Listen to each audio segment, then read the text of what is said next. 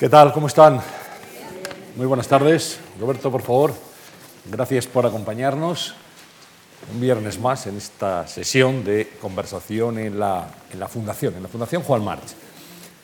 Yo creo que tenemos todo claro, tenemos claro que, que la moda es una industria, una industria más muy importante en este momento en España, desde hace muchos años. Una industria pujante, no exenta de dificultades, pero que nos represente, nos ha representado tanto aquí como en el exterior. Pero también la moda es cultura, es cultura, ¿eh? y eso nadie lo va a negar.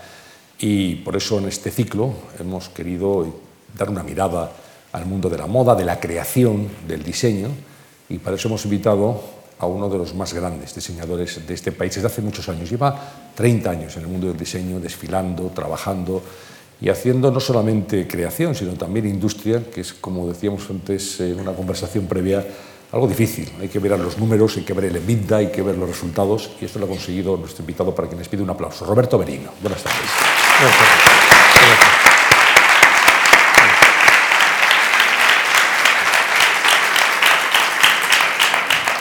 Bueno, sabes, Roberto, encantado de estar contigo una vez más. Hemos tenido algún encuentro eh, en el pasado y siempre es un placer conversar contigo. Si yo tuviera que titular como periodista lo que es tu, tu carrera, tu trayectoria, lo haría con una frase que tú mismo me has sugerido, que es el triunfo de la voluntad. Eso podía cerrar un resumen de lo que ha sido tu, tu trayectoria profesional. Bueno, yo en primer lugar tengo que agradecerte a ti darme la oportunidad de estar aquí con todos ustedes. Espero que sea grata esta charla como para hacerlos que se sientan bien y que puedan repetir en otro ámbito, ¿no? Porque al mismo tiempo a mí también me hace, bueno, mucha ilusión el poder transmitir a través de esta conversación un poco de lo que es la razón de ese triunfo de la voluntad. Efectivamente, eh, me puede parecer una muy bonita manera de eh, definir o de determinar el por qué ha sido posible que yendo en contra de todo lo que podía ser lo razonable, eh, yo sea capaz de estar hoy aquí. Y a lo mejor mm, eso es lo que me ha ayudado a hacerme tan eh, capaz de que las dificultades no me, no me arruinaran antes, que en esta situación en la que estamos atravesando, que es muy dura, me siga mm, permitiendo estar en condiciones de, bueno, de, de, de no tenerle miedo a lo que pueda suceder e incluso poder salir reforzado a futuro, que también es, yo creo que un objetivo indiscutible y que se lo deseo a todos aquellos que tengan interés por, por no tirar jamás la toalla. ¿no? Sin duda una carrera, Roberto, llena de batallas, batallas ganadas en muchos casos, ahí están los triunfos y el reconocimiento, y en una batalla, no sé si perdida o por lo menos apurada. ¿no? Hombre, sí, yo creo que la vida de una persona, después de tantos años, es inevitable el que hayas tenido momentos de, fracasos, ¿no? de los cuales lo importante es aprender. Yo, creo, yo soy una persona que, a veces pienso que soy casi como un niño, ¿no? me gusta estar eh, interesado por todo y aprendiendo de todo. ¿no? Y sobre todo cuando eres mmm, capaz de, de mirar por qué razón tú has perdido esa batalla o en qué medida tú de ese fracaso has sacado eh, partes positivas, lo que te hace es estarte permitiendo, bueno, sería como, como una autovacuna, ¿no? que te ayuda a corregir y a seguir pues, con capacidad eh, de, de, tener la voluntad de, de, no parar. O sea, es, es, una, es una autoayuda continua ¿no? que a mí me, bueno, me parece que me sirve. Yo me siento eh, ilusionado como el primer día, me siento, a pesar de todos mis años, me siento muy joven. Creo que la juventud está en las ganas de querer hacer cosas, en, la, en el no tenerle miedo a nada y el de creer, además, que eh, la capacidad de disfrutar de las cosas está precisamente en el sueño que tienes para poderlos poner en marcha, eh, incluso mucho más que en la realización de los mismos o del objetivo alcanzado al final, ya sea con éxito o con, simplemente con empate. ¿no? Pero bueno, yo he aprendido mucho de mis errores, sigo aprendiendo y no me importa eh, aceptar que puedan venir, es inevitable. Eh, eso entiendo que ha de ser así. Porque además el mundo de la moda es una apuesta continua. Es decir, cada seis meses hay una temporada, hay que presentar los modelos, hay que plantear propuestas y, es arriesgado, sin duda. Es como un examen. y, es, yo digo que es una actividad perversa, ¿no? porque al final es perversa. Uno está siempre luchando contra sí. Es como, como eh, si tuvieras la obligación de superarte continuamente. Eh, si lo has hecho bien, tienes que conseguir hacerlo mejor. No, no, puedes quedarte ahí y dices, bueno, como lo he hecho bien, ahí me quedo, me, relajo y, y, ya está. ¿no? Es un poco como los, como los atletas ¿no? que tienen la obligación de subir al podio cada vez y tienen que competir contra sí mismos, pero también contra sus rivales. ¿no?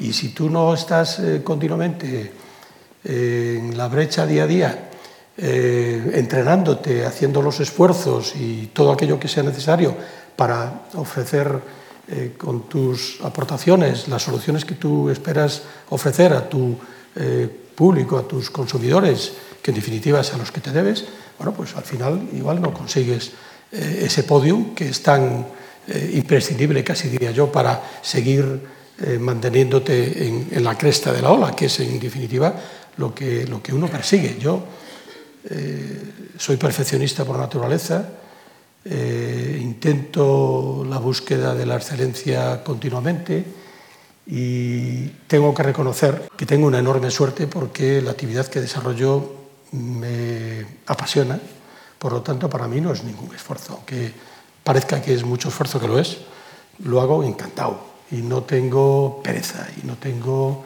ninguna duda de que mm, seguiré haciéndolo tantas, tanto tiempo como la salud me lo permita. ¿eh? Por lo tanto, yo acabo de cumplir 25 años con una exposición de moda en el Museo del Traje en el año 2007, luego en el 2008 he llevado esa exposición a Nueva York. Ha sido realmente un, un acto de, autoestima tremenda porque se vio claramente que había una enorme coherencia desde el principio hasta el final, que en definitiva es también algo que a mí me, parece muy interesante de, que así sea.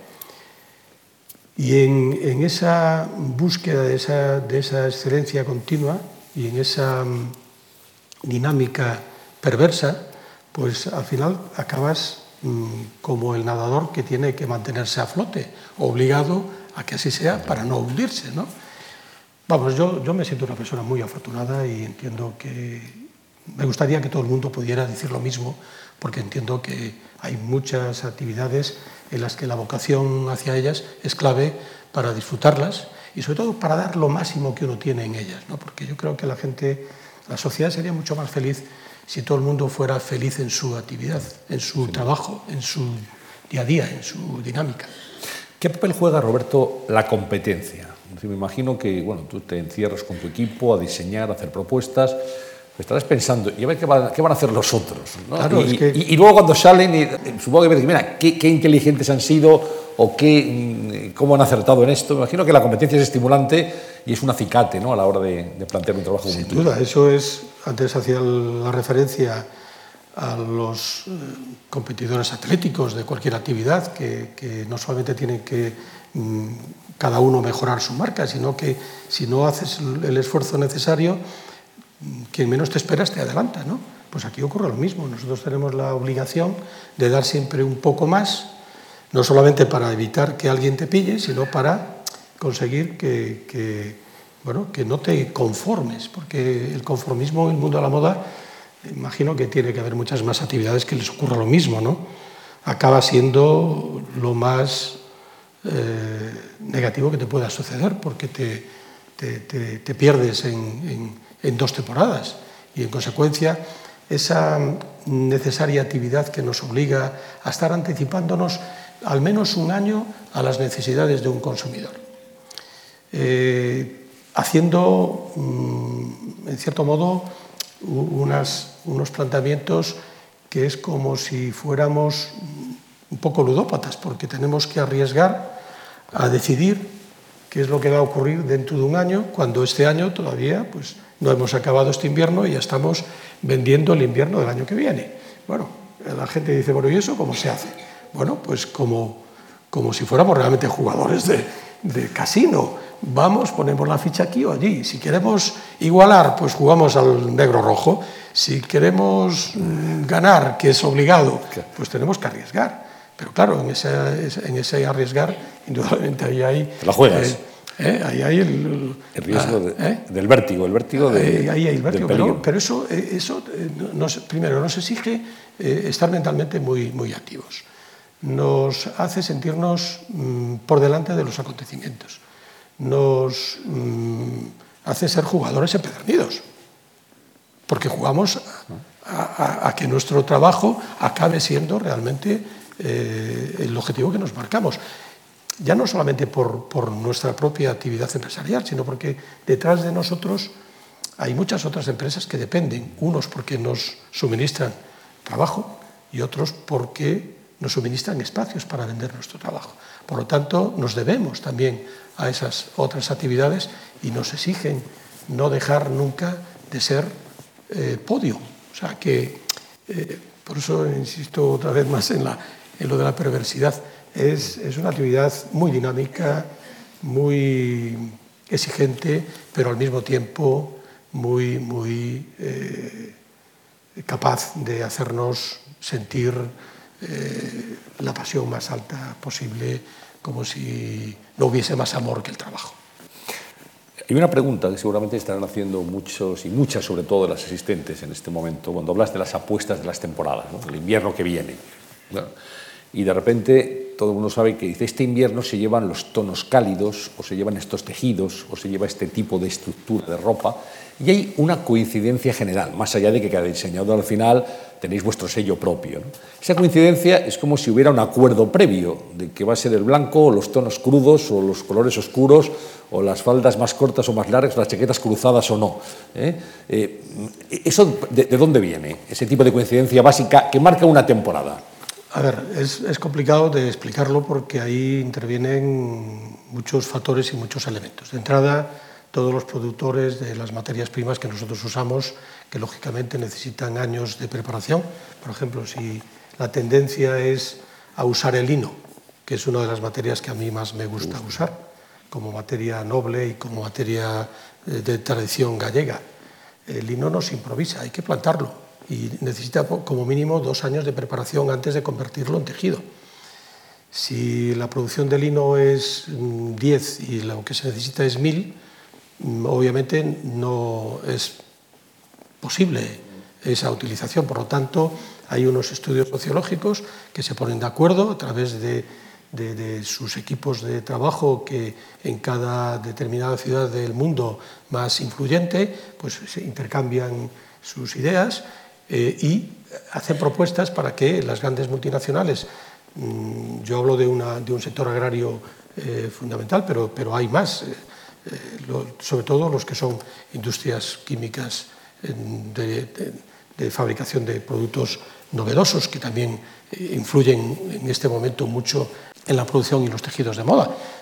Los cambios que se han originado en los últimos años con la producción de las fibras textiles es tremenda y hoy tenemos mmm, tejidos que son eh, capaces de darnos soluciones funcionales de un alto eh, nivel de respuesta y que para crearlos hace falta tiempo, dedicación y también inversiones muy serias. Por lo tanto, eso no es, no es algo que se genere al azar, es todo una, una labor eh, de equipos específicos, de sociólogos, de psicólogos, de expertos en en comportamientos de en creadores de opinión, que van formando toda una serie de acciones y eh, a través también de acciones de marketing influyen en las revistas de, de, de moda o en hacerle ver al consumidor que la tendencia o la moda va a ser esto. Luego, efectivamente, nosotros le hacemos caso o no le hacemos caso. Y ahí es donde viene nuestro sentido común, el de aplicar nuestro criterio criterio que en fondo, y a mí me parece que es eh, para cada uno el suyo, cada uno tiene el suyo. ¿no? Yo intento no ser muy fiel a las tendencias, pero también entiendo que tengo que conocerlas, es mi obligación, para no apartarme tampoco demasiado de ellas, porque si no, las revistas de moda están diciendo que la tendencia de colores o de estilos es uno, y yo voy totalmente alejado de esa realidad. Por lo tanto, Mm, no conectaría con la sociedad, ¿vale? Pero la forma de conectar con la sociedad realmente es siendo capaz de anticiparme a las necesidades de ese consumidor que sabe claramente que tiene que mm, valorar que su mm, coste o su gasto en, en, en estar guapo, en estar bien cada día, tiene que ser más bien una inversión y no un gasto. ¿eh? Cuando hablamos de moda, ¿qué es la moda? La moda es sociología también, es una de, las modalidades de la sociología, pero eh, cuando vosotros planteáis la moda, habléis más en este momento ya de estilo de vida, de estar cómodo, de estar bien con uno mismo. ¿no? Planteáis un estilo más que, más que otra cosa. Yo lo tengo muy claro y es por ahí por donde llevo todo mi desarrollo, porque entiendo que pretender ir a la moda en esa fórmula, mm, en cierto modo, esclava, ¿no? en donde si la sigues a rajatabla, nada más Mm, estar algo de moda, deja de estarlo, porque hay otra cosa que al día siguiente te, la deja quedar en evidencia, eh, pues eso es una dictadura y una esclavitud que yo no se la recomiendo a nadie. Por lo tanto, yo lo que busco es que las personas sepan qué es lo que les conviene, qué es lo que les eh, permite sentirse bien con ellas mismas, qué es lo que les hace eh, ser capaces de cuando se miran al espejo aceptarse como son valorarse, buscar la manera de que eh, no estén nunca eh, prisioneras del temor ni del qué dirán, ni de qué tengo que llevar hoy para que me vean bien, sino ser capaz y, esté, y está, convencido de que si te eh, comportas de una manera ética, seguro que siempre vas a estar bien. Y en definitiva, es, un ejercicio inteligente, ¿no? el de saber mirarte, saber mm, aceptarte, saber valorarte y buscar efectivamente todo aquello que de verdad te conviene para nunca ser esclavo de la moda. Eh, evidentemente estamos dentro de un mundo, parece que yo estoy tirando piedras contra mi propio tejado, pero en el fondo lo que yo busco es eh, ser fiel con, un pensamiento que creo que es el que a mí me gustaría que sucediese si yo estuviera en el otro lado del, del estrado este. ¿no?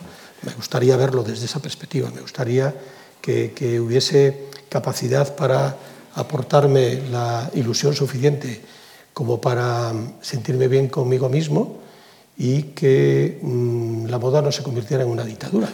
Digamos, cada cual tiene que descubrir su moda, su estilo. Su estilo. Su estilo personal. Uno tiene que anticiparse a esas necesidades, proponerlo y uno tiene que sintonizar con la gente que piensa, que cree que tú le estás ofreciendo realmente aquello que le conviene por muchas razones. Primero, porque tú te preocupas realmente de las materias primas que le convienen. Segundo, porque tú intentas ofrecerle aquellos modelos que no, la, que no disfrazan a nadie, sino que ponen en valor su interior. ¿vale? Eh, tercero, porque mmm, si tú le das la máxima calidad posible al menor precio posible, ese consumidor está encontrando que está haciendo verdadera inversión y no un gasto de usar y tirar. Claro, en, este mundo todo vale, hay quien no tiene más capacidad y obviamente no le queda más remedio que, que buscarse eh, hasta dónde puede llegar. Pero hay gente inteligente que dice, yo en vez de ponerme esto una vez y tirar con ella, y porque me cuesta poco, prefiero invertir un poco más y me lo voy a poner en el transcurso del tiempo. Por lo tanto, mi concepto de moda es un concepto de moda funcional e intemporal. Busco colores que sean capaces de hacer que la gente se sienta bien con ellos y que no sean ni suficientemente estridentes ni que sean eh, colores que no aporten eh, estímulos eh, lúdicos también. Tradicionalmente la moda se dividía en dos grandes temporadas, primavera, verano, otoño, invierno. Y ahora estamos en un tiempo en el cual la meteorología pues está de aquella manera y resulta que en el mes de octubre, el mes de noviembre se puede llevar casi ropa de verano y a veces en el mes de mayo, mes de junio hace un frío que pela, por tanto tampoco eh, es tan exacta la meteorología a la hora de plantear las propuestas de los diseñadores. Eso y el hecho de que antes la gente vivía en un lugar y casi no se movía y ahora cogemos un avión, nos vamos a Japón o nos vamos a Nueva York o nos vamos a, a cualquier otro lugar y también estamos cambiando permanentemente de, de escenario y de clima. Eso me imagino que está condicionando también vuestro trabajo.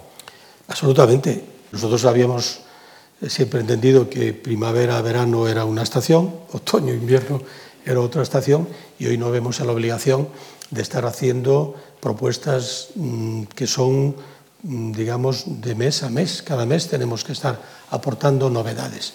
Novedades, efectivamente, en una situación que la climatología eh, ha dejado de ser lo que era y que, además, no solamente eso, sino los usos eh, o las necesidades sociales de la gente, en el sentido de que mm, hoy se viaja muy fácilmente, se pasa en 10 horas o en 12 horas de un hemisferio a otro, eh, por lo tanto, el concepto eh, de la temporalidad o del uso de determinadas piezas no tiene la misma, el mismo grado de racionalidad que tenía antes. Antes se estrenaba por santos o se estrenaba por, por Semana Santa. ¿no? Y había Domingo de Ramos. ¿eh? había, había unas épocas que eran las épocas de estrenar. Bueno, yo creo que todo eso ha variado totalmente, pero bueno, porque también hemos asistido a un cambio eh, social de tal envergadura que, que, es lo mismo que los niños que no solo reciben juguetes eh, cuando vienen los Reyes Magos, no sé, es, casi el premio continuo porque hemos entrado en un estado casi de, búsqueda de la felicidad continua. Entonces, el, estrenar eh, cuantas veces mejor y estar bien con uno mismo, el sentirte capaz de, que tu eh, personalidad se vea reflejada en cómo tú te, te, demuestras o cómo tú te vistes, a mí me parece que es un objetivo al alcance de muchas más personas que hace años no podía ser, porque también es cierto que en los años 80, no solamente porque las materias primas que utilizábamos eran muy costosas, sino porque había un consumismo y había un coste industrial o quizá un coste más artesanal que era eh, trasladado al mercado con un precio final muy alto y, hoy, a pesar de después de tanto tiempo, nuestros productos valen, pues no, no sé cuánto, pero mucho menos que entonces. O hemos conseguido socializar también la oferta de moda y ofrecemos calidades igual de gratificantes, igual de eh, satisfactorias, igual de buenas, igual de, ventajosas que entonces y, a muchísimo menos precio. Ya no digamos que luego, ahora con las nuevas eh, sistemas informáticos, la gente mira dónde encuentra más barato el producto que quiere y, lo va a comprar allí, porque estamos en una guerra de precios que nos exige y nos obliga. Bueno, en fin, tenemos que hacer auténticas malabares. O sea, ya no solamente tenemos que ser capaces de imaginar lo que va a ser nuestra oferta el año que viene, donde la dificultad no solamente es acertar con la tendencia, sino acertar cuántas de esta prenda voy a tener que tener para acertar eh, con la compra y no, que, no me, que no me sobren y que no me falten. Entonces ya llega un momento donde empiezan a aparecer elementos casi científicos por un lado, eh, de gurús por otro, de adivinos por otro. Tenemos nuestras meigas allí al lado. Ah, ser gallegos tiene sus ventajas. ¿eh? las meigas acompañan siempre. A velas, a velas haylas.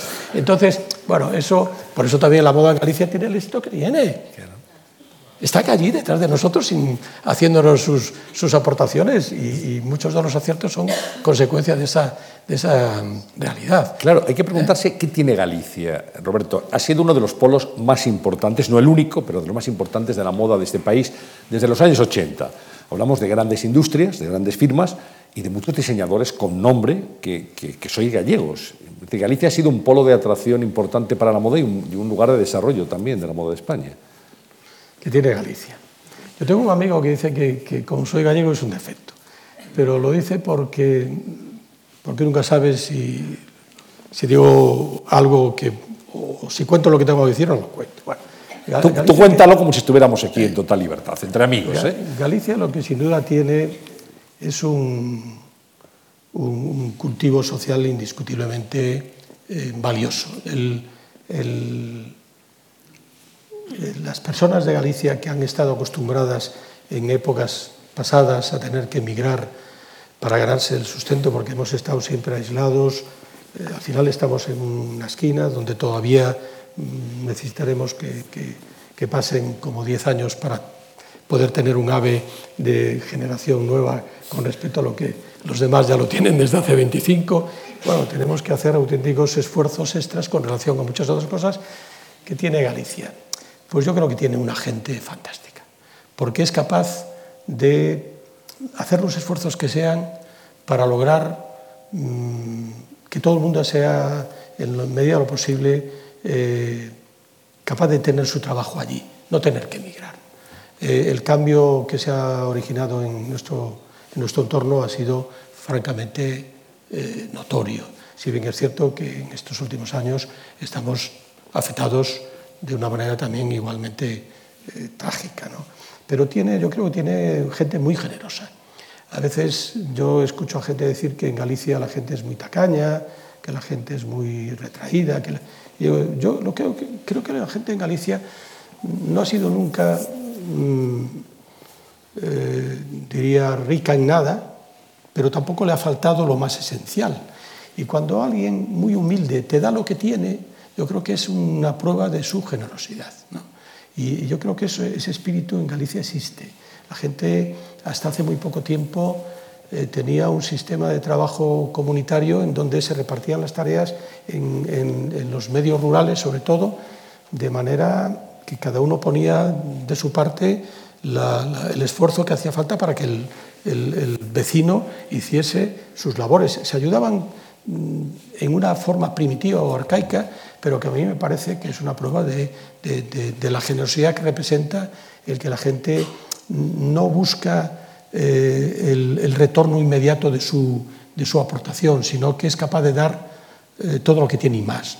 Eso por un lado. Y por otro lado, pues que es una circunstancia coincidente con respecto a la moda que yo creo que nos ha marcado a un grupo de diseñadores gallegos que hemos tenido la oportunidad de estar en el momento oportuno fuera de España y que hemos vivido experiencias que nos han permitido mm, traerlas a nuestro lugar y ponerlas en práctica como una manera de contribuir a crear empleo, a crear riqueza, a crear orgullo de país, a crear eh, alternativas atractivas, porque yo creo que eh, lo que más mm, ilusión me hace muchas veces es escuchar a mucha gente en Galicia que gracias al, al desarrollo que, hubo en los años 80 de nuestro eh, diseño, de nuestra moda, de, todos los grupos que formaron eh, ese colectivo, ¿no? que la gente empezó a sentir orgullo de país. Y eso a mí me parece que es muy importante porque un país que no tiene orgullo de ser de donde es o de ser lo que es, es muy difícil que tenga capacidad para enfrentarse a ningún reto del tipo que sea. Por eso la voluntad eh, tiene que estar también eh, avalada por la capacidad de creer en uno. Yo creo que eso, en cierto modo, nos falta en este país, a, todos. Me refiero al país España, ¿no? Pues yo soy gallego, pero soy español, ¿vale? Y soy europeo, y soy universal. Y, no creo que una cosa y la otra no están en absoluto reñidas. Por lo tanto, sentirme orgulloso de ser español cuando estoy fuera me parece imprescindible. Y que haya sido la selección española la que más haya contribuido a que este país se haya sentido orgulloso de algo, ya me parece bien, pero me parece insuficiente, porque tenemos muchísimos motivos para, creer que tenemos razones para sentir orgullo de país, porque tenemos muchísimas cosas que, no las tiene nadie.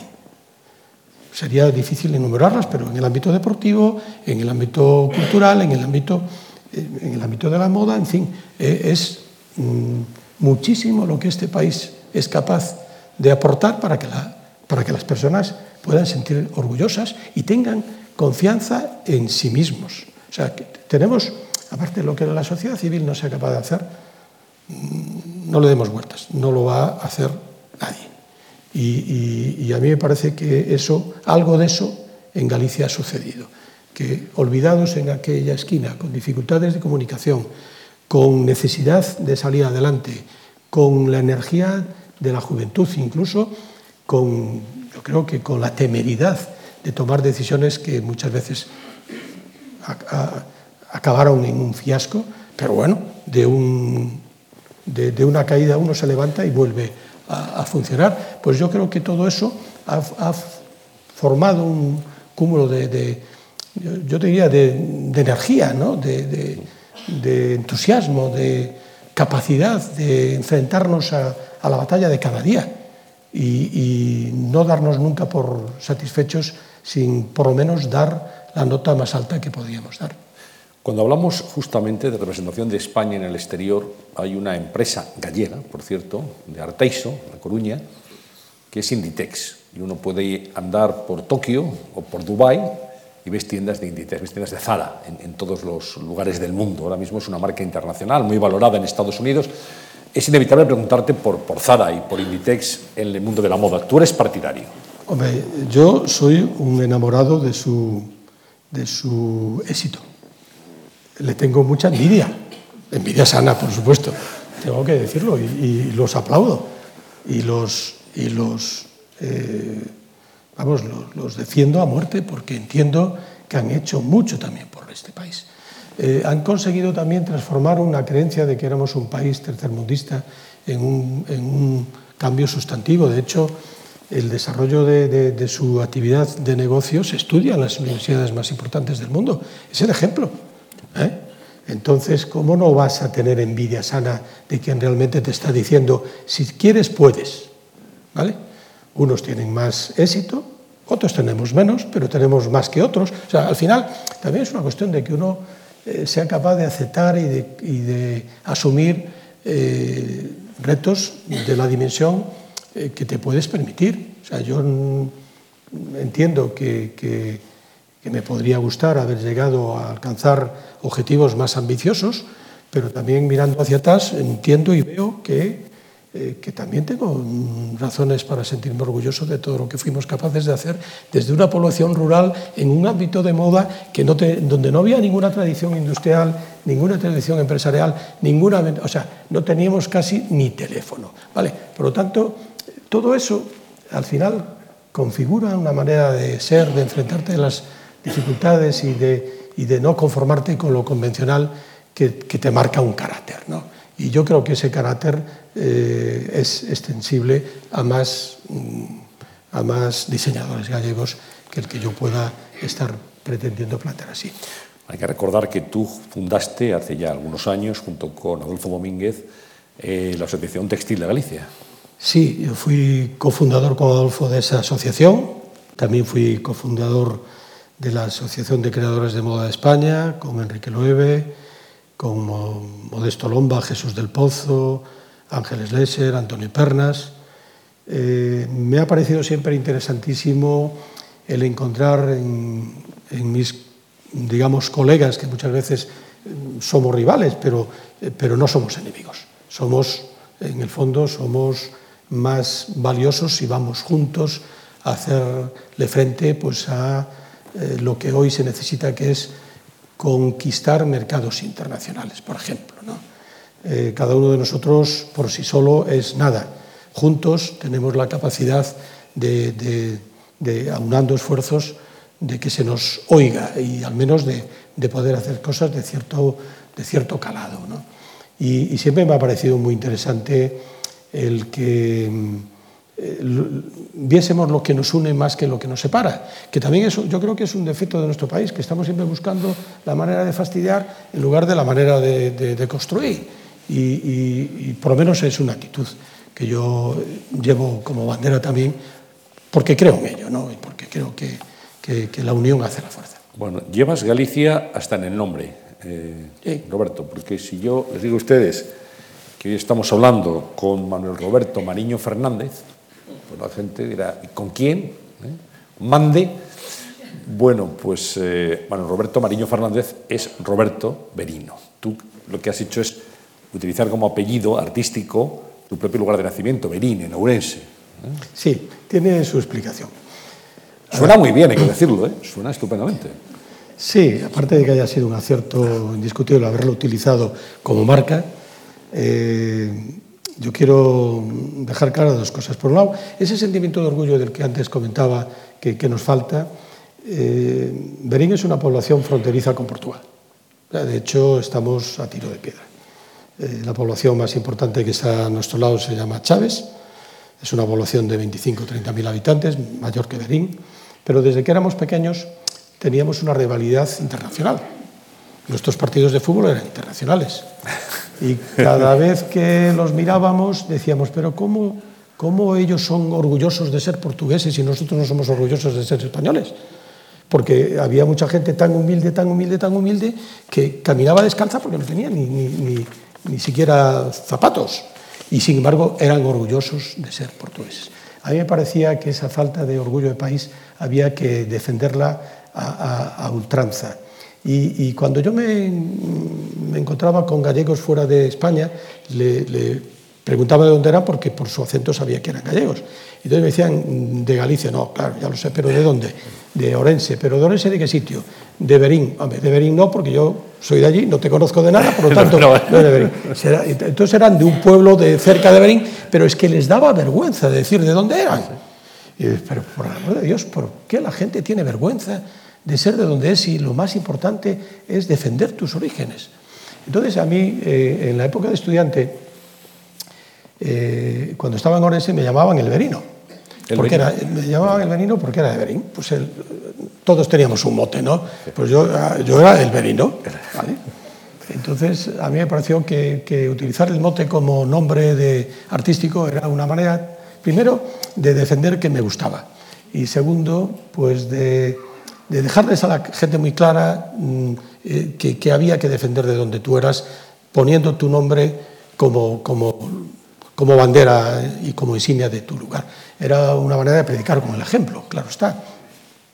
Pues Roberto, que es mi nombre también, y Berino como nombre de marca que se ha consolidado como una marca que yo creo y espero que dure mucho más que yo, porque entiendo que va a tener la posibilidad de sobrepasarme en el tiempo y, y serán las nuevas generaciones los que puedan hacer de Roberto Berino quizá mucho más de lo que yo haya sido capaz de hacer. Pero bueno, ya me, ya me siento bien si mi nombre perdura, porque yo creo que cuando alguien se muere, y desgraciadamente eso es algo que ocurre a diario, no lo podemos evitar, eh, solo se muere cuando se olvida. La gente que se, que se, que se recuerda a uno de ella está contigo, está presente, no, no se ha muerto. Si mi nombre dura, pues yo no me voy a morir, seré inmortal. Hombre, ya lo eres, ya lo ¿Eh? eres. De momento, fíjense ustedes, el nombre de Roberto Berino está puesto eh, al menos en 180 puntos de venta en todo el mundo. 180 lugares donde Roberto Berino vende su ropa. No eres Inditex, pero tampoco, en fin, tampoco te has quedado en Berín. Sí, no, hay, ¿Eh? hay, mucha distancia. No, no, pero tienes una expansión internacional y nacional importante. El señor Amancio Ortega, sinceramente, está son palabras, luz. palabras mayores. ¿Eh? Yo insisto de nuevo que ya me gustaría parecerme un poquito a él. ¿eh? La verdad es que entre La Coruña y Berín hay también mucha distancia. ¿eh? Estamos en extremos opuestos, pero sí. Pasiño a pasiño. Siento, siento realmente que han sido un ejemplo, que han conseguido también poner España en muchos mapas que no, que no se conocían. Han ayudado a que, a que bueno, que, que también es cierto, nosotros no nos damos cuenta de la envidia que nos tienen a los españoles en otros lugares, porque de aquel tercer mundismo donde nos encontramos al inicio de toda nuestra andadura, a la realidad normal de hoy, en donde estamos en condiciones de poder ser vencedores en pequeñas batallas con nuestros, digamos, predecesores, ya sean franceses, italianos, americanos o, ingleses, pues yo creo que hemos avanzado tantísimo ¿no? y que esto ah, nos tendría también que servir para no solamente sentirnos orgullosos, sino para creer cada vez más en nosotros. ¿En cuántos países estás presente, Roberto? Ahora eh, depende con qué tipo de producto. En perfumes estamos en 127 países. Con la cerámica, que es un producto que desarrollo con una empresa de Castellón, que se llama Saloni, estamos en 37 con las gafas, que también las vendemos a nivel internacional, creo que estamos en cuarenta y tantos. Y con el mundo dependiente más de mí, que es todo el tema del vestuario y los complementos, somos más modestos y estamos en 13. O sea que... 13 países no está ¿eh? mal tampoco. y la moda es muy diferente, es decir, hay ropa que tú puedes vender aquí o puedes vender en Europa y no puedes vender en Estados Unidos porque allí eh, no, no se acepta ese tipo de, confección y viceversa? lo, normal es que lo que se vende bien aquí se venda bien en todas partes. Ocurre lo mismo con España. Lo que se vende bien en Bilbao se vende bien en Sevilla. Es cierto que las necesidades de, a veces de la zona norte no son exactamente iguales a las de la zona sur, pero, pero eso mm, no, no, genera tantas diferencias. Luego sí hay matices, ¿no? Hay, hay países que a lo mejor pues, mm, el, el verde no lo aceptan porque es el color a lo mejor de su bandera y que también les pasa a otros países como a nosotros, que los colores de nuestra bandera no los aceptamos para vestirnos ni de broma. Por lo tanto, en esto tendríamos que aprender de otros. ¿no? Eh, hay, hay, matices, pero en general el, el éxito de un producto es, mm, es eh, equivalente en un país o en otro. Lo que tiene éxito lo tiene éxito en cualquier lado que sea y lo que no tiene éxito no lo tiene en ningún lado. O sea, cuando nos equivocamos, nos equivocamos por igual y cuando acertamos nos, lo, podemos mm, decir con la boca llena, eh, tiene acierto de forma generalizada. Déjame que vuelva por un instante a, a Berín, cuando te llamaban el Berino, cuando tú estudiabas, ¿cómo era ese país, cómo era esa Galicia en ese momento? ¿Qué recuerdas de, aquellos años de infancia? Hombre, yo recuerdo que era um, un entorno feliz. Quizá he tenido la suerte de contar con una familia eh, que de aquellas era normal, siete hermanos, muchos tíos, muchos muchos tíos abuelos, o sea, familias enormes, ¿no? Nueve hermanos, siete hermanos. Entonces, nuestros encuentros, o sea, no hacía falta hacer amigos para hacer un equipo de fútbol. Entre los primos todos ya hacíamos dos equipos. O sea, que era muy fácil disfrutar de las pequeñas cosas, porque aquellas pues no había como hay hoy juegos ni entretenimientos diversos, nos los teníamos casi que crear nosotros, pero teníamos, yo creo que la capacidad de imaginar lo que, lo que nos podía ayudar a ser felices. Y realmente en Berín hay una, realidad que a mí me parece que me ha ayudado muchísimo. ¿no? Tenemos un magnífico castillo de la época medieval, que es el Castillo de Monterrey, que está todavía en pie. Es una de las obras arquitectónicas más emblemáticas de Galicia eh, que siguen, digamos, eh, con un cierto deterioro, pero siguen vivas, no, no están no están en uso, pero siguen teniendo una majestuosidad increíble. Eh, ese entorno del castillo ha significado un lugar para nuestros juegos fantástico, porque no teníamos necesidad de un escenario, íbamos allí. Entonces toda nuestra imaginación la podíamos llevar pues, a la época de los romanos, a la época de los visigodos o a la época de lo que fuera. ¿no? Y también influyó muchísimo la figura de un profesor de historia y de, filosofía que teníamos en, en la escuela. Todo esto, claro, hay que reconocer que en aquel entonces pues era la escuela, la escuela de, párvulos donde nos llevaban cuando teníamos seis años, eh, por vocación de unas maestras que, que eran mmm, docentes por per se, y luego había la escuela de los hermanos de las, los hermanos de las escuelas cristianas, que era una, una, una orden religiosa equivalente a los maristas, y ya no había nada más. Entonces, si tú querías estudiar después de los 10 años, o una de dos, o te ibas fuera de tu pueblo, o aceptabas eh, ir a una academia donde te formabas por libre para luego irte a examinarte a los, al Instituto de Orense. ¿no?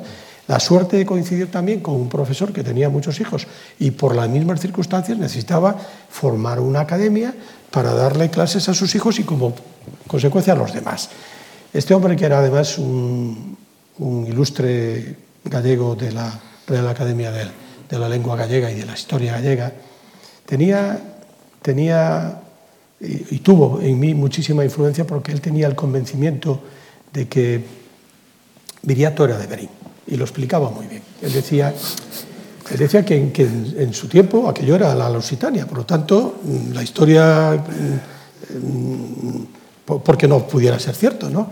decía que los nombres los nombres eran la derivación del, latín del, del origen de, de, las personas. ¿no? Entonces decía Viriatus, Inviria, Natus, porque antes que Berín se llamaba, el lugar se llamaba Viria, ¿no? Todavía nuestro escudo lo tiene. Entonces, Viriatus, Inviria, Natus, bueno, nos lo hizo creer con tanto convencimiento que nosotros nos sentimos guerreros indiscutibles en contra de todo aquello que sea mm, vencer lo invencible. Yo creo que ahí está la voluntad, ¿no? Claro. Pero bueno, ese escenario del Castillo de Monterrey, esa seguridad de nuestro entorno, esas familias eh, enormes que nos felices que nos ayudaban a serlo, esa, eh, digamos, situación geográfica bellísima, que lo es, porque tiene un entorno eh, donde uno tiene la capacidad de disfrutar no solamente con los cambios de estación, porque para mí mm, la mayor capacidad de, ilusionarme con los colores es el, cambio de los colores, sobre todo en el, otoño. ¿no? Eh, simplemente paseando por el campo te das cuenta de la belleza de la naturaleza, de cómo tenemos que obligarnos a respetarla, de cómo nos aporta tanto más cuanto más la respetemos. Y bueno, hay tantas cosas en, en favor de, de, de esas capacidad de sentirte bien en un entorno que te, que te, da tanto, que yo me siento también afortunado por tener esa oportunidad. ¿no? Y luego, tener a los portugueses al lado con, lo que, con los que no comulgábamos tanto como nos, eh, como nos decían, porque nuestros libros decían que los portugueses eran inferiores a nosotros, pero ellos decían que, claro, muy superiores. Y lo demuestran, primero, con su orgullo. ¿eh? Y segundo, con esa capacidad de que cuando tienen una revolución, a los cañones de sus escopetas le ponen un clavel. No, no me digáis que no es maravilloso. ¿Eh? Pues ahí está. ¿Cómo llegas, Roberto, a París? Estudias Bellas Artes en París. Mira, en una familia, como antes decía, de, tantos hermanos, teníamos que ser capaces de entender que a nuestros padres no los podíamos forzar hasta, hasta el éxtasis, porque era muy difícil mantener eh, la educación de todos nosotros, además que éramos todos muy seguidos. Decía mi abuela que, que cabíamos debajo de un cesto porque éramos todos con un año y poco de, de diferencia. Entonces, estudiando cinco a la vez era muy difícil de, de, de, de que mis padres no tuvieran que hacer un esfuerzo y un sacrificio sobrehumano. ¿no? Y a mí me parecía que eso había que resolverlo intentando eh, contribuir y colaborar en la búsqueda de ser eficiente en tus estudios. Yo intenté estudiar y cuando estuve en Orense pues conseguí de aquellas una beca para costarle lo menos posible, pero éramos cuatro personas estudiando en Orense eh, pues parando de, de pensión. La pensión de Doña Mina era nuestro centro de, de, de vida, ¿no? y aunque hoy Berín y Orense están a una hora de camino, en aquel entonces con con las dificultades de las carreteras y con, y con la falta de medios de transporte, las distancias eran mayores. Por lo tanto, cuando yo tuve la oportunidad de decir qué es lo que quería, yo tuve claro que tenía que, buscarme la vida, que tenía que intentar desarrollar toda mi ambición, todos mis sueños, que quizá en ese escenario maravilloso del Castillo de Monterrey se habían eh, desarrollado con con muchísimo entusiasmo y con muchísima capacidad y que todo eso lo tenía que llevar a la práctica en la ciudad que en aquel entonces era la clave del mundo, porque hoy puede que sea Nueva York más interesante para muchas personas eh, que quieran o que estén en una situación parecida a la que yo tenía cuando tenía esos 17 años, pero en aquel entonces la ciudad era París. Y había que ir, o sea, ir a París era... Mmm, no sé, encontrarte con la gloria. Y yo quería estudiar Bellas Artes, por lo tanto, me fui a París convencido de que primero iba a hacer lo que me gustaba, segundo iba a intentar ser la menos carga posible para mis padres, porque no iba mmm, a París con el apoyo paterno que lo llevaba, pero no en su, eh, digamos, totalidad, sino que yo iba con la intención de que tan pronto pudiese, yo me pondría a trabajar para ser capaz de sufragar eh, mis necesidades. De hecho, ya lo había intentado antes, con, estudiando con, con una beca. ¿no? Y, y, bueno, ese estímulo, esa, ese afán por, por superarme y por ser la menos carga posible, a mí me hizo tener una firme voluntad, a pesar de que mi madre no quería bajo ningún concepto que me fuera de casa, pero mi padre pues, fue más, eh, más, más tolerante conmigo y, fue cómplice de que yo me pudiera marchar, ¿no? porque además de aquellas teníamos que tener un permiso paterno para viajar. Y, no era lo mismo la situación de entonces que la de ahora. Ahora la gente se va a estudiar fuera con, con el programa Erasmus o con todo muy, muy documentado, muy resuelto, los, no solamente los recursos financieros, sino todo lo que tiene que ver con el ámbito de, de, de desarrollo de, de, la formación. En aquel entonces nos teníamos que buscar la vida. Y claro, cuando yo llego a París y me empiezo a plantear que quiero estudiar Bellas Artes en una ciudad donde eh, los españoles estaban acostumbrados a verlo solamente en el ámbito de los, de los emigrantes para hacer trabajos de, de, cualquier clase, aquello fue muy complicado y muy difícil. Y, me exigió pues, buscarme una academia para empezar y me exigió realmente seguir haciendo esfuerzos de, de, mucha, de mucho calado. Pero gracias a ello, que también reconozco que fue, ha sido una circunstancia muy afortunada de encontrarme en ese momento en París donde estaban pasando muchas cosas. ¿no? Lo más trascendente para mí es que en la búsqueda de ese trabajo yo me encontré con una empresa de, de moda. Yo no conocía para nada la actividad, tengo que reconocerlo, yo no sabía de moda más que lo que significaba vestirme, que en aquel entonces era todo muy, muy sencillo, incluso yo heredaba la ropa de mis hermanos mayores, como le ha pasado a mucha gente. Y, éramos felices igual, ¿eh? no pasaba nada. ¿eh? Le daban las vueltas a las chaquetas para que lo que era el forro se convirtiera en, en el exterior y bueno, parecía nuevo, o sea, estaba felicísimos que éramos. ¿no? Eh, aquel, aquel encuentro con una empresa de moda donde yo aprendo el oficio y donde yo me encuentro con que hay actividades que desconocía por, por completo, pero que a mí me, satisfacían totalmente porque podía eh, ser capaz de lograr que mis sueños fuesen realidad. Aquello a mí me dio la vida. De ese primer paso del aprendizaje, de la, de la eh, posibilidad de conocer y de, trabajar en un entorno estimulante, de un entorno creativo, en un entorno que ve, veía el mundo con, con otra, eh, con otra posición que no nosotros, que le teníamos miedo prácticamente a todo, pues aquello me dio mm, muchísimas ventajas y me ayudó primero a convencer a la empresa francesa de que, puesto que en España había muchísimas dificultades para, para poder eh, ser capaces de comprar productos de moda de ese nivel a precios razonables, porque las fronteras tenían unos costes de arancelarios tremendos, pues yo conseguí mmm, que, me, que, me, ayudasen a poder poner en marcha lo que ellos tenían allí, hacerlo en, en mi pueblo natal. A mí me parecía que yo tenía que hacer algo por mi pueblo y eso se, se, se conseguía pues, eh, intentando desarrollar toda una actividad empresarial que tenía mucho que ver con lo que yo estaba haciendo allí, apadrinado y con la ventaja de tener a mis, digamos, eh, socios franceses, porque al final eso fue en lo que nos hemos convertido, en, mis, en mis partners para que yo pudiera ser capaz de iniciar mi aventura de desarrollo de moda en España. De ese primer paso, pues mmm, todo va evolucionando lo mismo que ha evolucionado este país en el cambio que hubo en los 80, que gracias a ese cambio donde la libertad que se produjo, el entusiasmo de las personas, el buscar en la moda la, la solución a sus, digamos, evidentes eh, necesidades de, de, consumo, ¿no? para ser más felices y más, y más mmm, modernos, bueno, pues todo eso ayudó muy claramente a que mmm, todos esos esfuerzos tuvieran una respuesta eh, muy gratificante porque el cambio que las mujeres experimentaron en este país ha sido de tal trascendencia que si tenemos que agradecérselo a alguien, lo que somos hoy, había que un 80% agradecérselo a las mujeres. Han sido las que lo han revolucionado todo. Y hay que reconocérselo.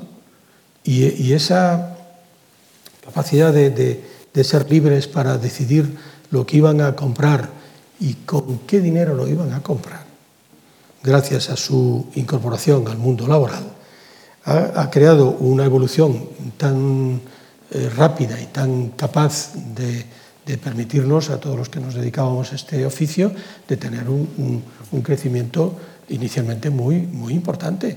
Y es la base de lo que hoy eh, somos. Si nos hubiera coincidido una circunstancia parecida a la crisis que estamos eh, sufriendo ahora, para nada hubiéramos tenido las mismas, las mismas posibilidades. Por lo tanto, yo digo que le debo muchísimo a las mujeres, más que a los hombres, que creen que con cambiarse de corbata ya cambian de traje. Por lo tanto, eh, ahí todavía hay... Tenemos mucho, que aprender. Mucho, mucho, No, no, mucho ¿Dónde que andar. va a dar? Mucho que andar. Bueno, pues si les parece, vamos, ya sé que han estado viendo antes de que entráramos algunos fragmentos de desfiles de Roberto Berino, y ahora van a asistir a algunos desfiles de Roberto Berino con el diseñador aquí, ¿eh? que esto tiene siempre pues, más interés. Así que esto es un resumen.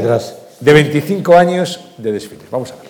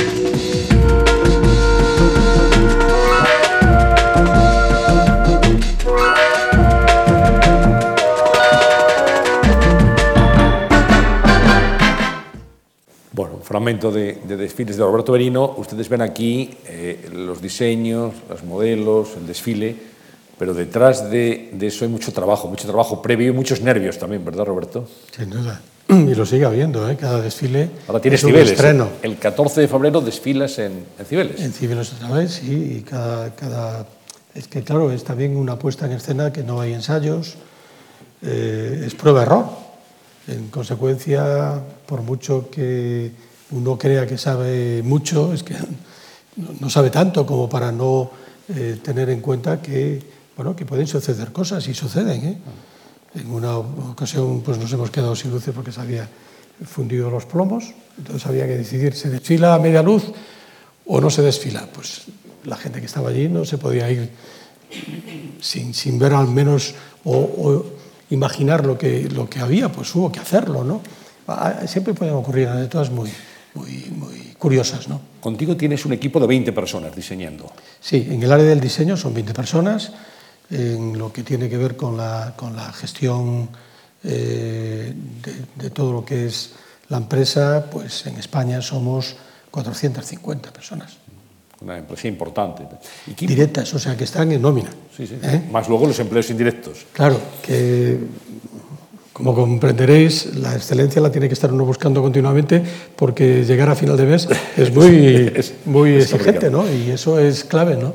¿Qué importancia tienen, Roberto, las modelos en, en el- en la vida de un diseñador y en la presentación de sus propuestas de moda? Eh, yo diría que muchísima, ¿no? La, la influencia de las modelos prestigiosas y las modelos que, que interpretan tu ropa de forma maravillosa, como lo han estado haciendo durante tanto tiempo, son claves para que eh, se, se- se llegue al alma de la gente, se llegue a, a lo que a mí me gusta muchas veces decir que mi trabajo consiste en sorprender, en emocionar y en seducir.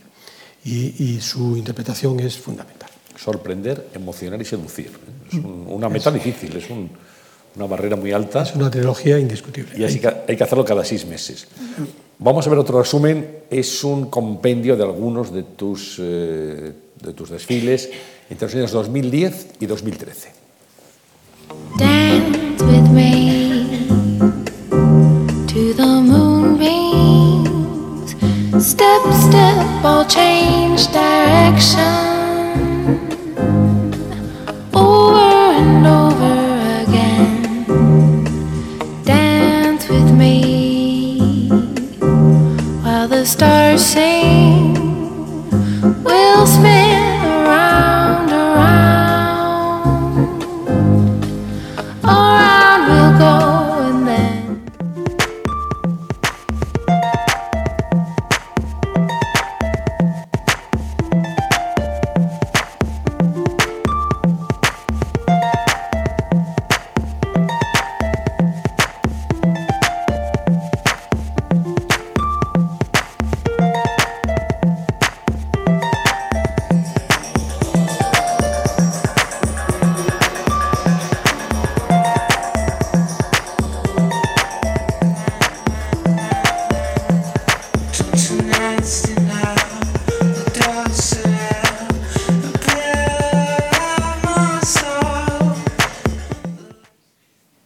Comenzaste diseñando ropa solo para mujer, después ya también adaptaste la, la línea de hombre. ¿Dónde te sientes más cómodo diseñando? Hombre, yo, eh, no solamente es porque estoy enamorado de las mujeres, me gustan mucho más las mujeres y me siento mucho mejor con las mujeres. Pero aparte es mucho más gratificante el mundo femenino que el masculino. El masculino es mucho más difícil a pesar de que a la gente le puede parecer más sencillo, porque como es más maduro el sector y como es más eh, técnico y más industrial, lo que uno puede hacer con el mundo masculino es más reducido. Por lo tanto, esa capacidad de sorprender, de emocionar y seducir es más limitado. Eh, a mí me parece que siempre habrá un, una diferencia sustantiva entre, entre, lo que uno es capaz de proponer y, y, de hacer que las mujeres se vean muy guapas y muy atrevidas. Claro, luego también depende de cada momento. Cada mujer tiene que saber estar según el momento del día eh, para lo que se viste. ¿no? Claro. Entonces, bueno, la mujer es más agradecida, diría yo.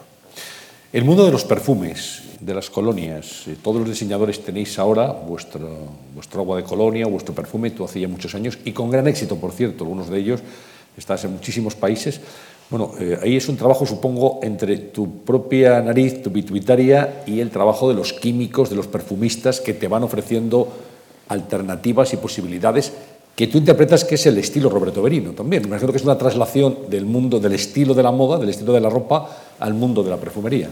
Sí, es indudable que yo intervengo, pero ahí mi trabajo es mucho más eh, sencillo, en la medida en que yo no tengo una nariz, eh, digamos, preparada para identificar lo que un, lo que un nariz es de, del perfume es capaz de ofrecerme. Entonces, lo que tengo es que ser capaz con el, con el empresario eh, perfumista identificar quién es el, el, que en ese momento tiene la capacidad de ofrecerme eh, estar en sintonía con el mercado y al mismo tiempo con mi filosofía, con mi target, con mi manera de entender la moda.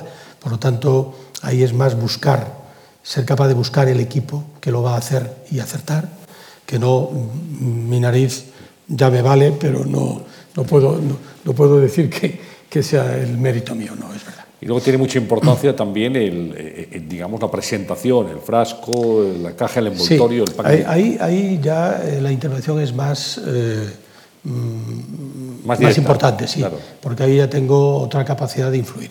Y, y, bueno, ahí también, lo que no cabe duda, que también es el equipo con el que te rodeas. Yo creo que al final uno puede ser capaz de hacer muchas cosas, pero si no lo hace con un equipo de buenos profesionales, difícilmente llega a niveles como el que yo pueda decir que nos encontramos hoy.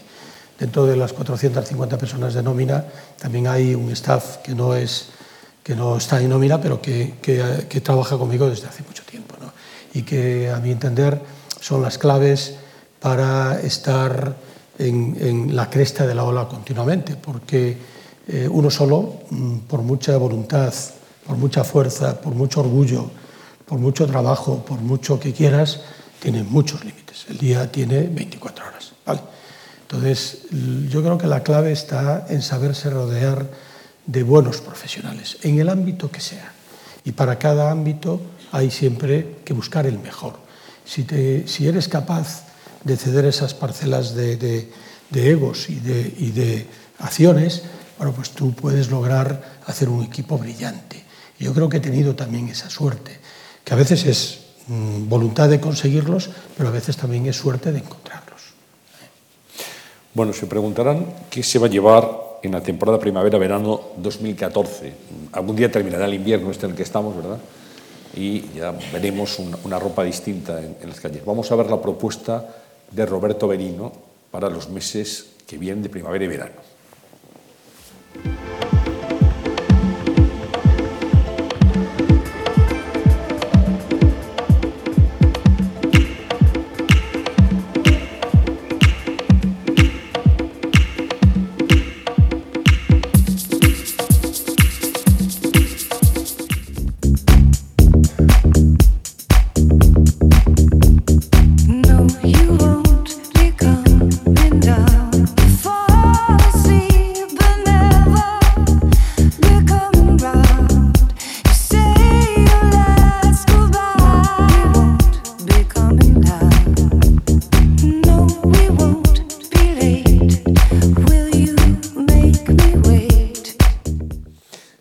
Es el momento feliz, Roberto. Sin Después duda, del desfile, duda, cuando sí.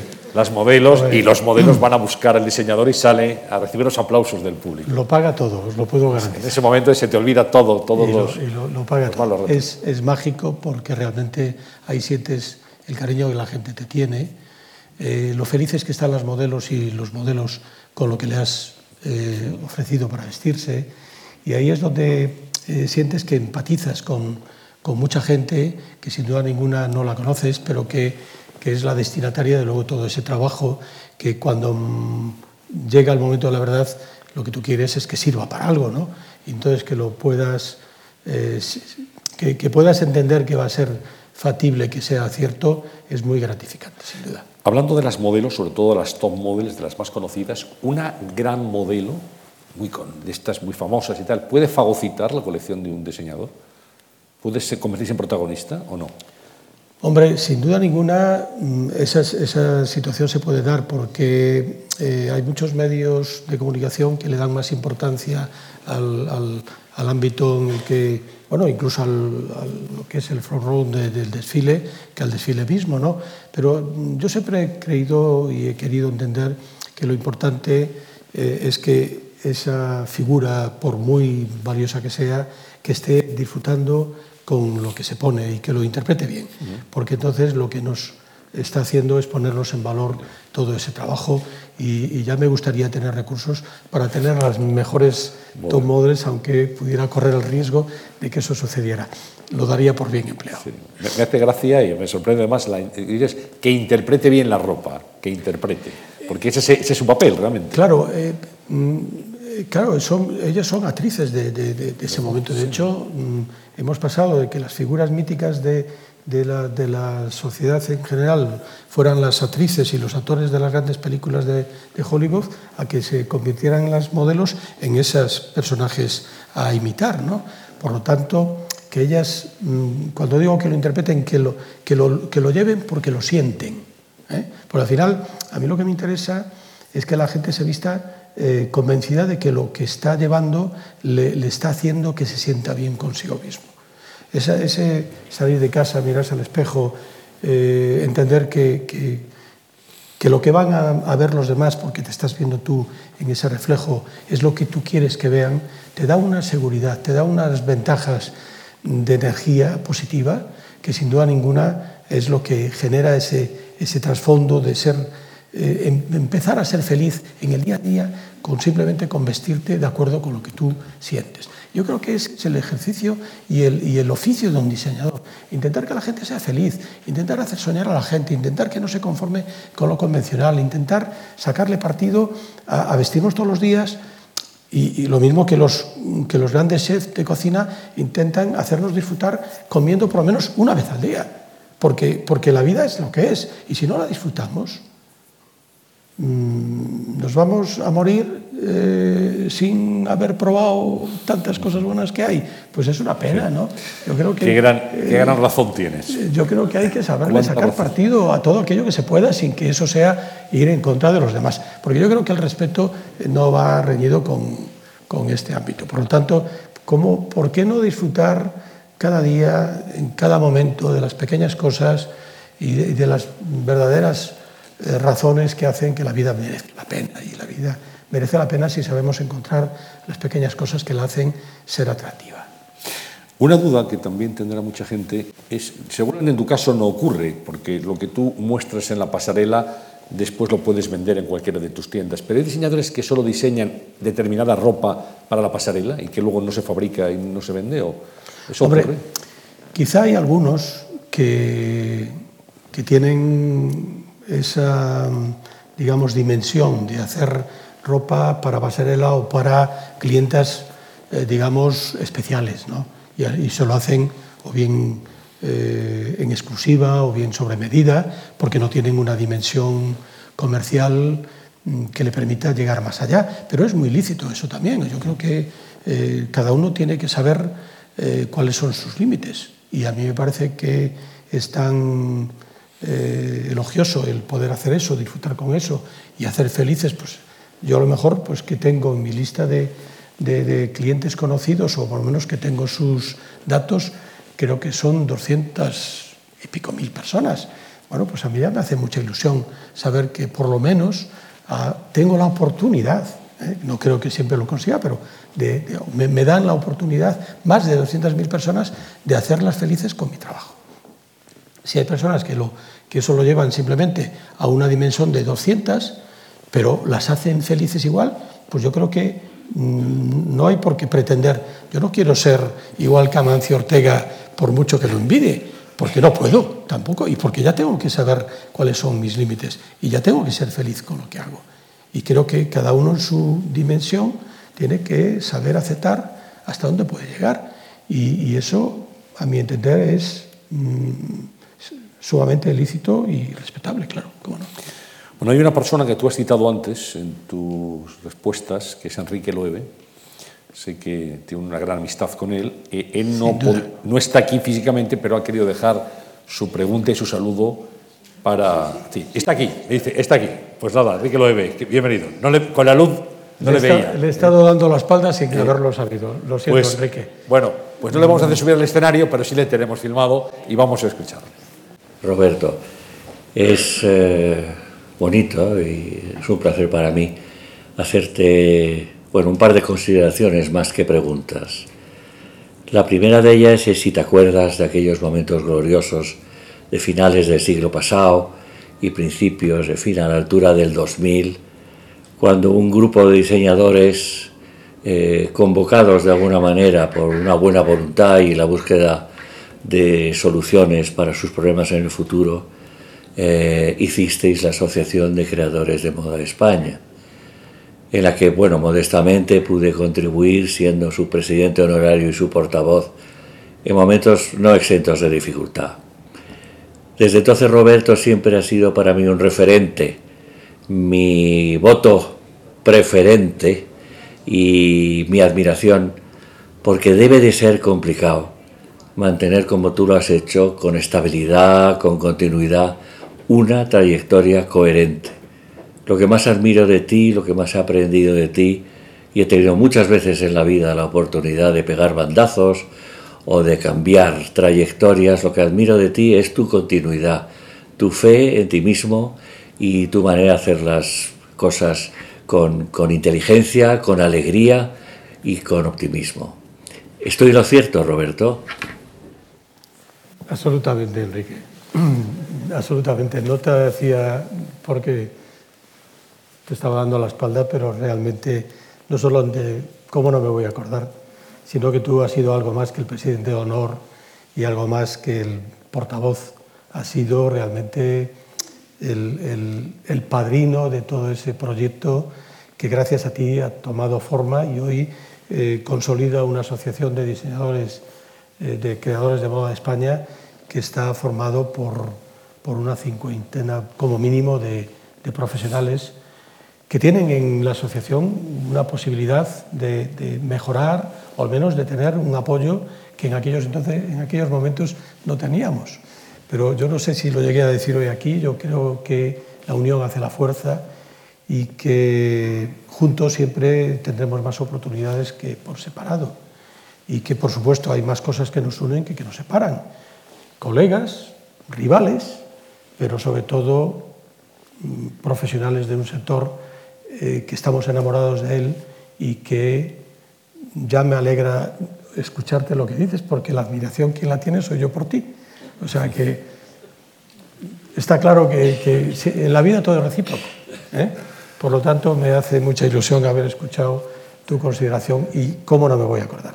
Ha sido muy, muy bonito aquel momento y, yo creo que uno de los aspectos que más persigo es ser coherente, porque creo que es la clave para defender un proyecto o al menos defender algo en lo que crees y que tiene que ser un hilo conductor que ayude a no perderte en esta vorágine en donde eh, indiscutiblemente en esa perversidad de la que yo hablaba en la conversación, a veces las circunstancias pueden o, o hacen muy difícil que no pierdas un poco el norte. Pero bueno, si uno también se cae y se sabe levantar y aprende de las caídas, pues ya está. ¿Eh? Pues nada, encantados de tenerle aquí, don Enrique Loewe. Es que claro, ustedes nos ven a nosotros, pero nosotros con las luces a veces no les vemos en la cara. y, y es un placer tenerle aquí. Hablábamos antes, Roberto, de, de tu etapa en París. Cuando tú estás allí, descubres el París de la explosión de la moda, Yves Saint Laurent, Coco Chanel, Dior. Tú estás allí y descubres el prêt-à-porter. Allí, que es algo que en España el prêt-à-porter no se conocía y contabas incluso una anécdota que te había referido Elio Van Hayer, que es otro de los grandes nombres junto con Pertegaz de la moda Sí, española. Elio es un hombre simpaticísimo, además de un grandísimo profesional al que yo también admiro muchísimo. ¿no?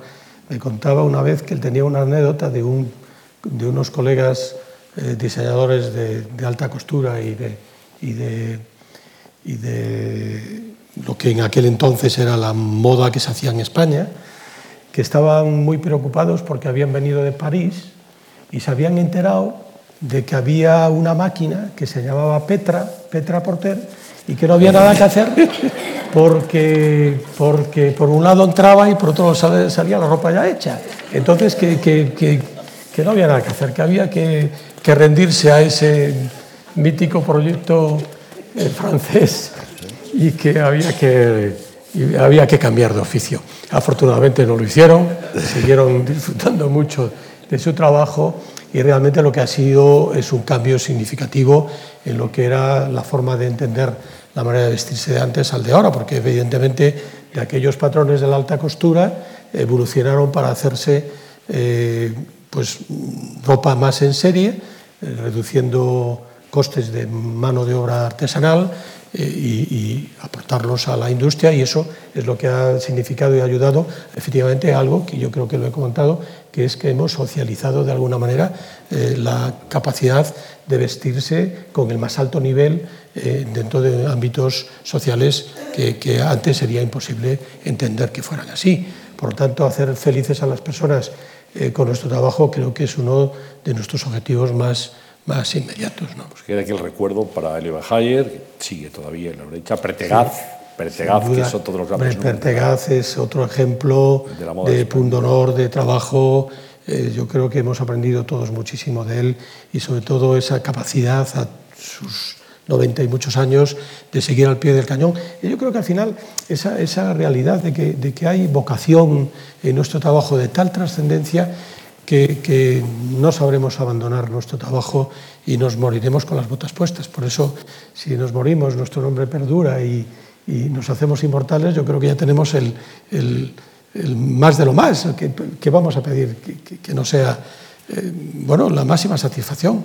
Además es verdad, no hay que quejarse. Que, que, tengamos muchos amigos también, que es lo que importa. Y eso tú lo tienes, Roberto. Uno de tus amigos, te pregunto también aquí, que es Pedro Mansilla. Hola Roberto, después de 30 años de amistad yo te podría hacer muchísimas preguntas, pero probablemente la que resulte más interesante para las personas que esta tarde te están escuchando eh, será esta. Eh, Tú podrías decirme cuál es el momento más feliz, el momento que más disfrutas y el que más sufres en todo el proceso creativo. El momento de gloria es justo un poquito antes del desfile, eh, unas horas antes del desfile cuando estás probando la colección, el fitting en las modelos, unos días antes cuando pruebas eh, pieza por pieza para eh, establecer cuál va a ser la colección que nos quieres presentar, unos días antes cuando se da la satisfacción de un patronaje corregido para que finalmente la pieza caiga como tú quieres, o yéndonos mucho más atrás todavía, esa semana que te vas a comprar tejidos a París, a Milán, a Barcelona. Dime de todo ese proceso creativo, cuál es el momento que mejor te lo pasas y en el momento en el que más sufres. Pues muchas gracias, Pedro. También te estaba dando a la espalda un, digamos, colaborador desde mucho tiempo, de los que presumo y, y quiero muchísimo. Eh, creo que has definido muy bien y, y yo entiendo que hay dos, dos, fases. La primera, la de hacer con tu equipo ese briefing para determinar en qué vamos a basar lo que va a ser el desfile siguiente, la colección de la temporada siguiente, y entonces el ir a buscar los materiales, porque al final nuestro trabajo también tiene mucho que ver con el de los grandes chefs.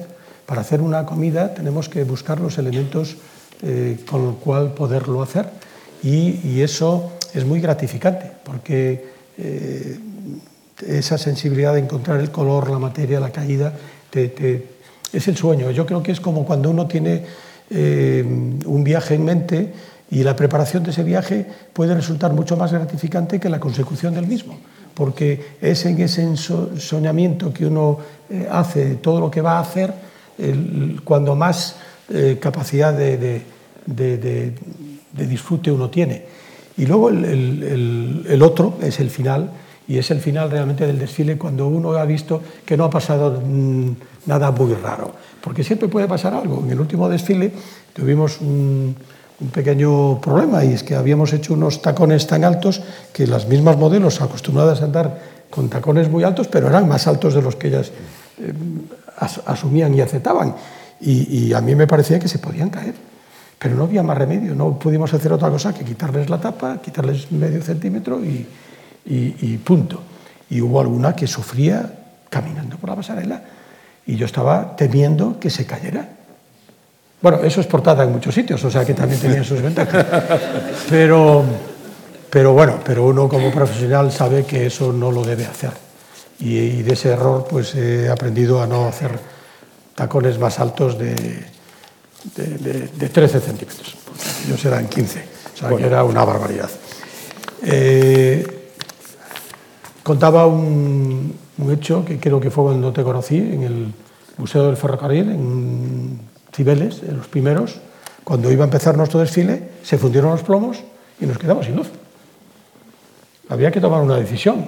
Mm, ¿Salimos o no salimos? La gente estaba toda esperando. Había que salir, aunque solo se viese en semi-penumbra. ¿no? Bueno, pues el riesgo a que pase algo en un desfile lo tienes y el, miedo escénico lo tienes. Y, la preocupación también de cómo la gente percibe lo que has hecho lo tienes. Por mucho que tú creas que tienes mucho conocimiento y que tienes mucho rodaje, no es verdad. Estás, cada vez es un estreno y cada vez eres, es como si fuera la primera vez. Que por otro lado es muy motivador, porque cuando es la primera vez de cada cosa es cuando más se disfruta. Por lo tanto, yo tengo esa suerte, puedo seguir disfrutando cada desfile. O sea que eh, todas son ventajas. Yo creo que esa es la actitud de Viriato que la, que la, que la tengo implicada. De tu paisano, de tu paisano Viriato. ¿eh? Y, que, y, que, que, lo sepa todo el mundo. Viriato sin Virianatus, no hay discusión. ¿eh? No, no, se quejarán de que siempre se aprende algo. Bueno, estamos terminando. Yo quería antes de, de pedirte algo que, que hacemos con todos los invitados que son las propuestas, a tu juicio, que pueden mejorar esta sociedad, hablar de tu, de tu faceta de, de enólogo y de viticultor. De, bueno, Terra do Gargalo, que es un vino excelente. Eh, sé que te gusta vivir, y lo has demostrado en esta conversación, los pequeños placeres de cada día, las cosas sencillas, aquello que nos hace pues, un poquito mejores y un poquito también más atractiva la vida. Y el vino forma parte de ese ritual y te has dedicado desde hace muchos años al vino y además de una manera seria y, y haciendo, como decía, unos vinos muy interesantes y, muy reconocidos en Galicia. Bueno, 15 años acaba de hacer que iniciamos nuestra andadura vitivinícola. Yo no soy enólogo, ¿eh? no. Eh, a lo sumo soy eh, viticultor, en el sentido de que me he permitido, conjuntamente con mi familia, desarrollar una actividad que tiene mucho que ver con eso, con amar la naturaleza, con defenderla, con buscar aquellos elementos que, que, en la vida te pueden generar pues, muchos placeres y sobre todo muchos amigos. Porque si algo tiene el vino de, de, verdad es que no sirve para bebértelo solo, es para compartirlo con los amigos. Y, yo he querido demostrar en esa faceta mm, que yo no soy viticultor por, por ninguna ambición eh, económica, sino todo lo contrario eh, estoy haciendo ahí un esfuerzo titánico por demostrar que en un entorno eh, vitivinícola como es el de Monterrey, que, que, era muy desconocido, pero, pero que ya en época de romanos o los mismos franceses descubrían sorprendidos que había un magnífico vino, había que eh, apostar por la búsqueda de la excelencia en esa faceta que sin duda ninguna podría hacer también que mucha gente pudiera desarrollar su actividad profesional en ese ámbito, sobre todo que se sintieran orgullosos y felices de poder tener una actividad que les podría permitir eh, que, cambiase algo que a, mí me parecía siempre muy, muy triste, ¿no? y es que en el mundo rural la gente nunca se sentía eh, querida ni ni, ni, parecía que había como una falta de autoestima tremenda, ya que eh, el trabajo del campo se, despreciaba, ¿no? era como lo peor de lo peor. Y yo decía, pero por el amor de Dios, si se trabaja a plena naturaleza, disfrutando cuando hace buen tiempo de, todo lo que hay que disfrutar, esto tendría que ser motivador, ¿no? Por lo tanto, ¿qué le faltaba? Le, le faltaba el orgullo de hacer eh, un producto que fuera capaz de que la gente sintiera mmm, eso, ese orgullo, de, de, de, que pudiera presumir, de que la gente se lo valorara, de que pudieran decir, estamos haciendo algo que solo nosotros somos capaces de hacerlo. Eh, hace 15 años eran cuatro bodegas que había en, en la zona de Monterrey, hoy hay 25 y con un enorme éxito, lo que quiere decir que ese esfuerzo de poner en valor esa denominación de origen, que es la denominación de origen Monterrey, yo creo que ha servido, ha servido para algo. Y a mí me siente, bueno, yo me siento muy, muy ilusionado porque además estamos haciendo un producto que realmente es magnífico. Los, los expertos están diciendo que tenemos uno de los mejores vinos blancos de España y por lo tanto de los mejores vinos blancos del mundo, porque los vinos blancos españoles y sobre todo los gallegos no tienen mm, a nivel cualitativo comparación en, el mundo entero. ¿no? Y, y, eso eh, para mí es un motivo más de satisfacción, porque es una muestra también de cómo yo me implico con, con lo que me afecta pues, efectivamente, porque yo no soy viticultor ni en La Rioja, ni en, ni en la Ribera, ni, no, soy viticultor en mi tierra porque quiero defender lo que es posible defender de allí con la intención de demostrar que, que la fuerza de la voluntad y la teoría de las tres T's tiene, tiene validez. ¿no?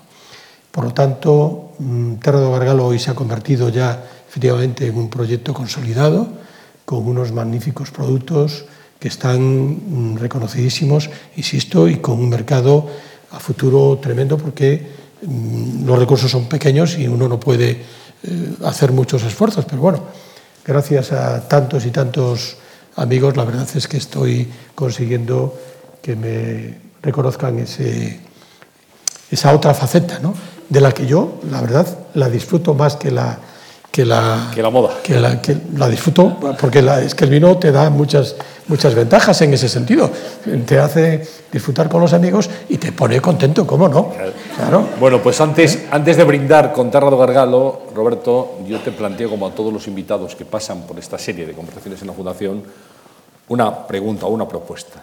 Que, que nos dejes lo que son, a tu juicio, tres propuestas, tres planteamientos que tú crees que son necesarios para mejorar esta sociedad?